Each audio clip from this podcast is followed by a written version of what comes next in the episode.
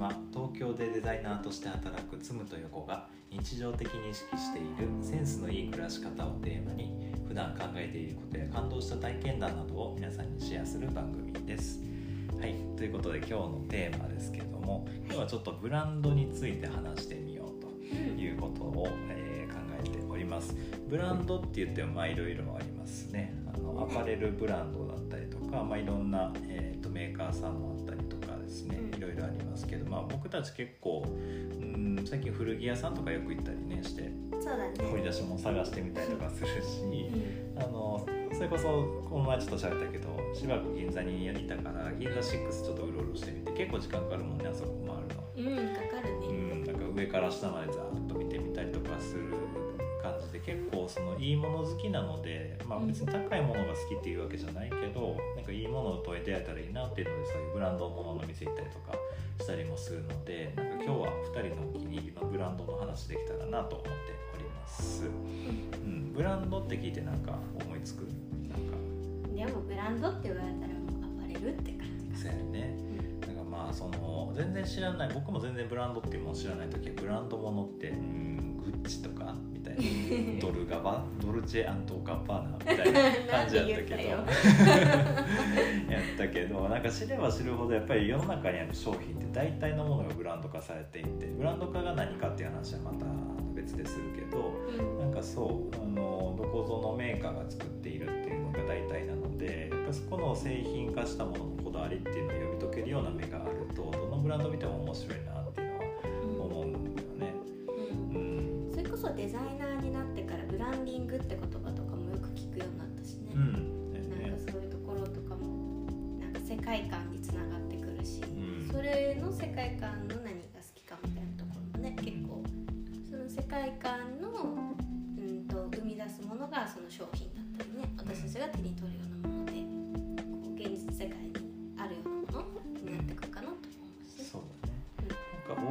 たちも結構そのデザインっていうのを仕事にしながらブランディングをするっていう仕事をすることに触れることも多くてブランドってなんだろう価値ってなんだろうっていうのを結構考えている時に結構この最近ここ数年のその価値の置かれ方って結構変わってきている気がしていてこの辺の今はちょっとあんまり長く喋らないけど、うん。最近プロセスエコノミーっていう本が売れてたりとかもするしね、機能性役割から意味へみたいな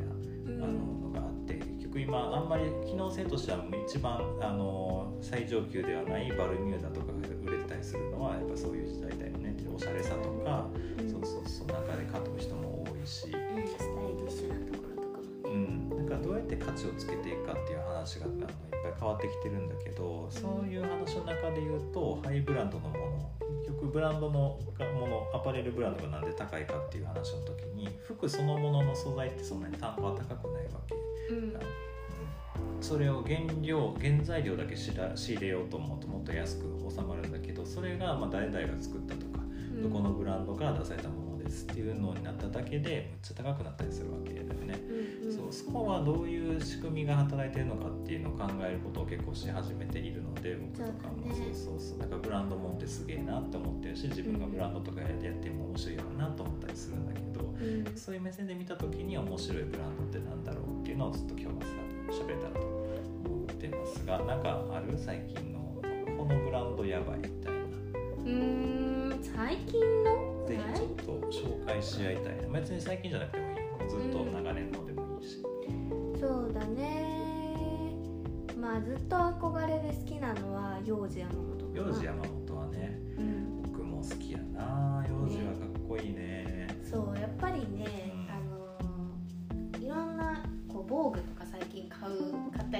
ファッション誌ね。ファッション誌バーって見てたりするとうやっぱり幼児のところでパッと目に留まるんだよね、ん。見てて。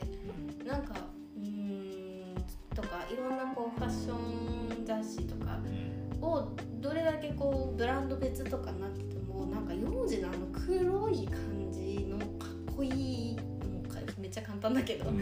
黒くてかっこいい感じっていうのはなんかあそこの独特の雰囲気だなとも思うし、うん。なんかクリエイターっぽい服ってなんだろうって探してた時うに、ん。なんかあ黒い服だってなって、うん。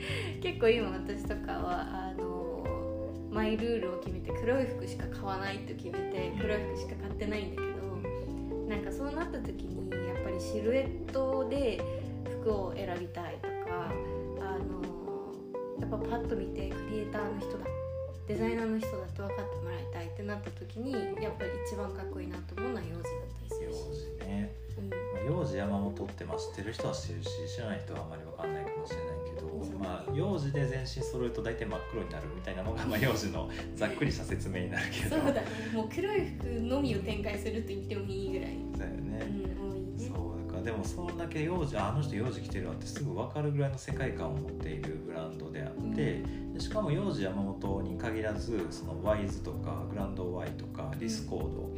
えー、と Y3 とかそのいろんなラインブランドのラインがあってそれぞれでそのコラボしたり Y3 やったらアディダスとのコラボとかね。そうだからこれはレディースのラインでこれは、えっとまあ、カバンとか傘とかのブランドだ小物系のブランドだよとかって結構分けてたりするけど全部大体分かるもんねやっぱ見たら。わかるね。こみたいなと Y3 だけはやっぱりアディダスの色入ってきてるから。ちょっとまあすカジュアルストリートによってるけど。そうだね。でも着やすいは着やすいよね。結構持ってる人も多いし。うん。結構お兄ちゃんたちが。あお兄ちゃんち。ょたちっとチャラめのお兄ちゃんたちが着てたりするからちょっと Y3 はねものによるんだけど。シュプリームグッチ Y3 みたいな感じわねかるわかるそうそうそう大体その辺の人が持ってるそうねそう。なんか結構こだわってる人はその Y3 って分からん Y3 のものを持ってたりするよね。そうだね。一回あのフォトグラあのビデオグラファーの人かが着てたあの白だよね白白シャツがかっこいいなと思ってよーく見てたら Y3 って入ってたんだよねあ確かね。かっこいいね。かっこいいと思っうん。て、たまにその幼児周りでもその白とかうん。真っ白はちょいちょいあるけどたまに茶色とかもあったりするけどあー。基本黒やけど。大体でも意味わかるもんね。ああなるそうだから世界観作りをもし学ぼうと思ったら幼児っていうのはやっぱりベンチマークになるなと思うから、うん。一度ちょっと服好きじゃない人にもね見てほしいなと思うから。そうだね。まあ結構着てる人多いよね最近やったらもう西野明とか幼児着てるし、うん落合陽一とかも幼児着てるし、うん。全身幼児の人結構多いかなと思うから、まあ、大体あんな感じねって思って まあ幼児山本。その幼児山本山本幼児っていう人がブランドオーナーだけどその人のことを調べてみても面白いと思うのでぜひ一回チェックしてみてください。チェックチェック。チェックはい。そこは？僕は何やろうな。うーんちょっとアパレルまあアパレル関連っていうとあれかな。キウ。Q あうん。ー KIU って書いて Q っていう。っていう雨具のブランドやね。うん。ここが結構いい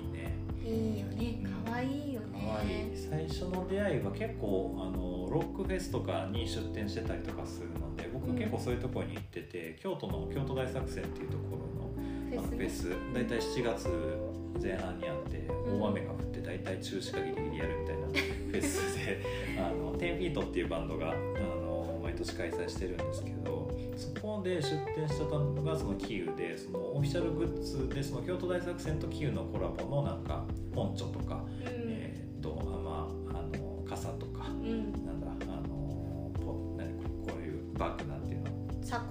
サコッシュまあサコッシュ的なもうちょっとそのウエストポーチウエストポーチボディバッグみたいなのが結構フェスでは使いやすいからそれをキー。ルで買ってみたら結構よくて、うん。そう普通に機能性として雨具として機能いいしそもそもおしゃれなんだよね、そう。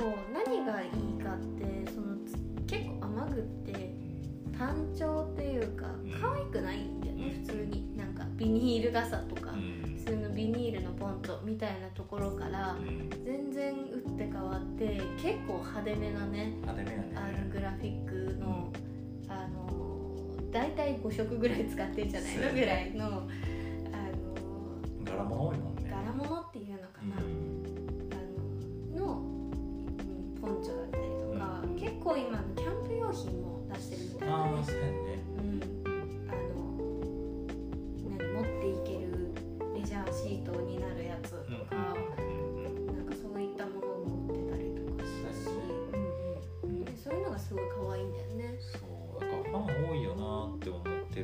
そのファンとの絡み方がやっぱ上手っていうか、うん。フジロックとかでも多分出店してたし、そ出してたの音楽好きでフェス行く人ってああいうのめっちゃ役立つしそれでおしゃれな雨具ってやっぱつけたいと思うから、うん。まずそこにアプローチしてるのは非常に正しいマーケティングや マーケティングの話しても難しいこと言い始そう。いめやそれが非常にいいなと思うしやっぱりそこのブランドも世界観としてはあの非常にいいよね。全身キューで揃えてもやっぱ成り立つやろし、うん。欲しくなるもんね欲しい欲しい。前たまたま東京のあこどこやったっけ？神宮前とかやったっけ？渋谷のか。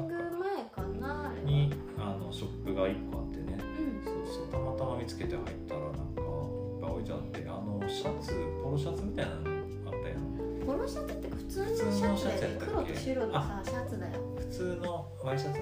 ワイシャツだけど撥水あれすごかった100%ね撥水のちょっとポンチョっぽいシルエットだからちょっとふわってしてて可愛いんだよね。でも普段着で着れるそうそうそう。めっち普通の普ゃ可愛かったよ段着だよねねあれね。そうだからがっちりアパレルやってんなっていう感じで非常にテンション上がったねあれ。テンション上がったあれあれよかねったね。買おうかちょっと一歩手前まで行ったけど。しかも安かったよね結構。5000円とかじゃなかった？多分。えだったら買ってた？いや1万円ぐらいしてたしてしたうん、あれだけちょっと高かったやっぱり。あそっかそっか。うん。そっかそっか。いやでもあれは良いので、まあ、キーウはちょっとぜひちなみに Q ねこの前あのープラザうん。に行ったらうん。23個ポンポンって置いてあって売ってたから、うん。近くのプラザとか探しても売ってるかもしれないね、そっか。そうですよ。あ僕京都大作戦って言ったけど最初の出会い知らず知らずで東急ハンズやわあそうなんだ。うん普通にそこで買ったへえ。あのーポンチョ。ポンチョ買ったうん。その時チャリンコ乗ってたから雨具欲しいなと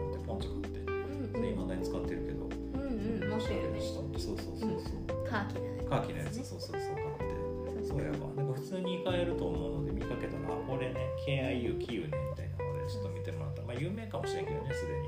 うんそうだね。もしかしたらね。うんっていう感じのブランドでございました、キウはいいね次なんかちょっとマニアックなみんな知らなさそうな。んだ知らなさそうなの、うんああーでも最近ちょっと有名になってきちゃったけど、うん。あのフエギアっていう香水のブランドが大好き。フエギアフエギア読めないんだけど、うん。あのーどこだっけ？パパパタゴニアだっけ？なんだっけ？どっかの国国。ちょっと調べようか。調べて喋っといて。そうい今ねあのーそれこそ銀座6とかうーんと銀座6か？に出てきたから多分有名になってきたんだけどえっ、ともともとは六本木の、えー、とホテルの中にしか売ってなくってでうーんと結構お店がなんていうのかなすごい店内が全部フラスコがこうバーッと並んでるんだけどよく見ると香水の上にフラスコが乗っているっていうのがこう80ぐらいかな50から80ぐらいもう卓上にバーって並べてられてるのがあるお店がそのフエギアっていうところで。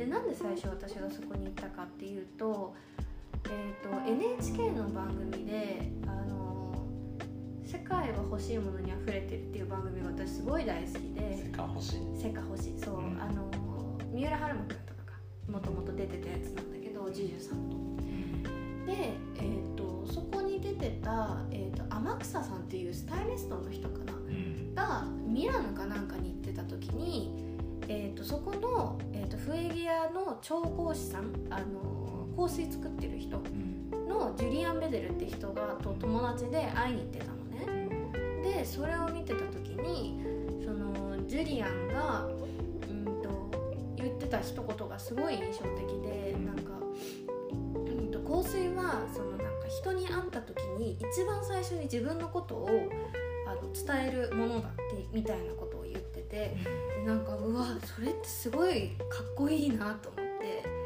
なんか自分の身にまとってる香りで自分のことを相手に伝えられるしかもそれがその最初の言葉を発するよりも前に多分香りってつくあの相手の方につくと思うし、あの匂いとしてその相手にインプットされるのがなんか自分のあのなんていうのかな名詞じゃないけどその代わりになるってなんかすごい素敵なことだなと思って。でそのフエギアにずっと行きたい行きたいと思ってた時にここに行きたいんだけど一緒に行きたい人いますかって言って友達と2人で行ったんだけど、そうそう。でそれがまだ全然有名じゃなかったからでも1年前1年半ぐらい前の時に行ってでそこで買った香水がめちゃく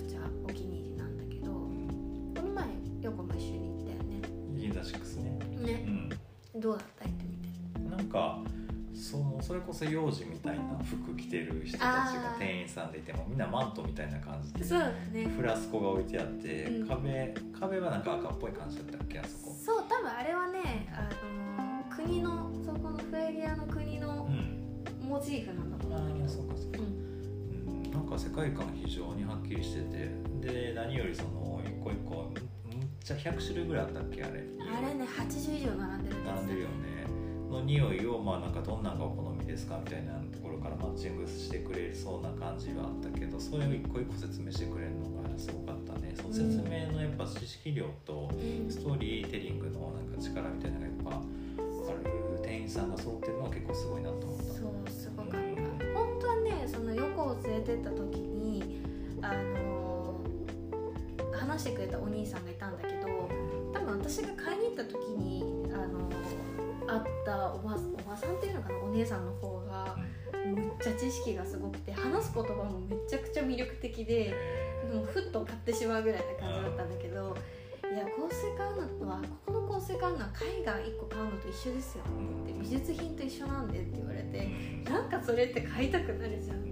だしその家具ともうなんかその作ってるなんていうのかなその絵画のなんか光景が思い浮かぶようなことを話してくれるしこれはなんとかとなんとかがあってこういう情景のもと作られてる香水なんですっていうのがあってでその香水もあのなんていうかな1個普通あの香水ってなんかトップノートとかあの最初につけた香りと最後につけた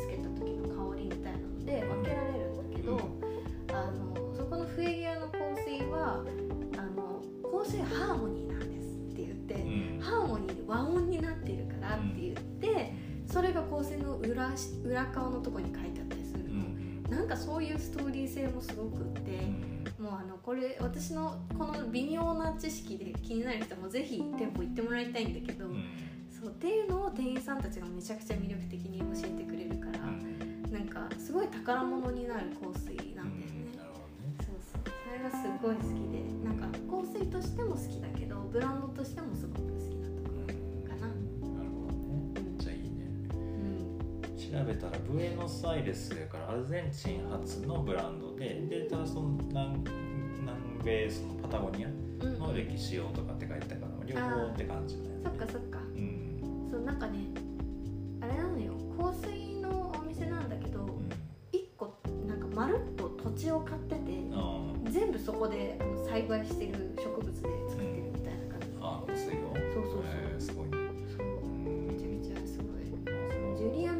って人がめちゃくちゃすごいし、あのその人がなんていうかなうんといろいろ日々インプットしてることのアウトプット先だうん。からなんか私たちでいうそのデザインしてるところの部分がその人には香水がベストだっただけっていう感じでなんかそれがもう本当に魅力的だからきっと素敵な人なんだろうなと思ってさうん。会ってみたい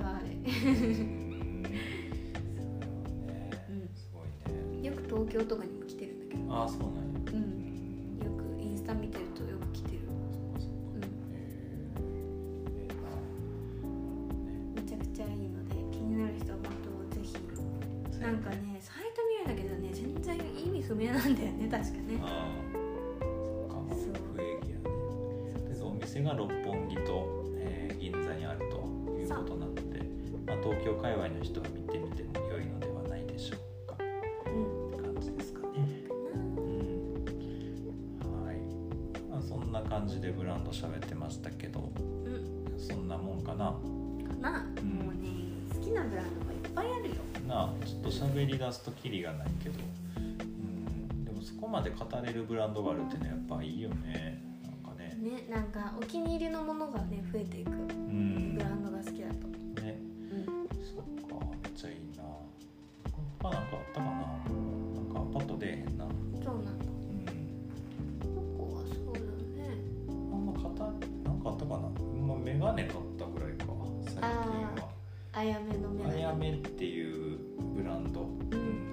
の鯖江市がメガネの街っていうのは結構有名になってきたけどうん。そこのそのメガネ職人さんとかデザイナーさんが作ったガチガチのブランドっていうのがいくつかあってうん。その中の一つがあやめっていうジャパニーズのうん。ブランドがありますっていう感じ。でその中でもクラシック系の僕はまあ丸メガネラウンド系をかけてるんだけどうん。その中のなんだっけマンレイっていうやつかな？そうかな？確かもともと尻尾っていうのも良かったんやけど、まあ、いろいろちょっと見てみてほしいんですけども超おしゃれでクラシック丸メガネのブランドか。ちょっと歴史とかもいろいろ語り出すとあれだけどとにかくまあその職人さんが作ってあの最後までこだわったものっていうのでいいものが売られてますしそこも東京の千駄ヶ谷かな。そこ原宿とかの近くに丸面店があってうん。そこで買ったんですけどそこのお兄さんめっちゃイケてたね。なんかイケイケだったね。なんかおしゃれやった帽子もメガネもあのシルバーアクセもなんか非常におしゃれさんやった。なおしゃれさんだったね。僕ら好みの人やったうね、んなんかわあ憧れるって感じの人だった。かっ接客もめっちゃ良かったしついつい買ってしまったよね。ねうん。お店もなんかあのレコードでうんこう流れてるっていうのをすごい密かに見えるとこに見たああんでさね。おしゃれだな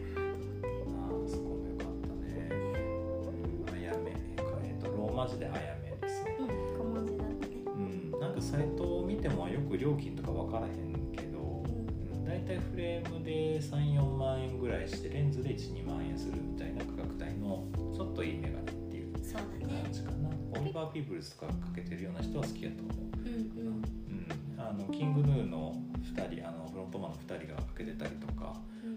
えー誰や綾野剛とかもやったっけ？確か、うん。うん。そのその手の人たちがかけそうなやつっていうやつね、うん、ちょっと興味ある人はぜひ調べてください。めちゃくちゃいいと思いますと思います。はい、ということでちょっとまあ1人2つぐらいのブランド紹介になりましたけどいかがでしたでしょうかまたねあの第2回とかやってもいいかもしれないねブランドの話ちょっともういっぱいあるからね思いついたらちょっとまたリストネタネタ帳にちょっと書いとかな いとね突然今日はこれ喋りたいみたいな言うかもしれないからねだからまあちょっと続きをお楽しみにまたねあの教えてほしいなと思っております。ということで今回の配信以上になります。え私たちの配信では皆様からのレターにもお答えしていきますので、えーとおすすめブランドぜひ教えてください。でその他僕たちデザイナーとしてやってますのでキャリア相談とか、えもぜひぜひあのご自由にという感じですし最近感動した話なんかも聞きたいなと思ってますので皆さんのお話また教えてください。でこの配信聞いてくださる方はですねまたぜひフォローお願いします。あのこちらの配信行く時がねあの通知いくと思うのでぜひぜひ登録しておいてください。お願いします。はい。では今回これぐらいにします、えーそれではデザイナーの横とズームがお送りしました、はい。また次回よろしくお願いします。ではバイバーイ。バイバイ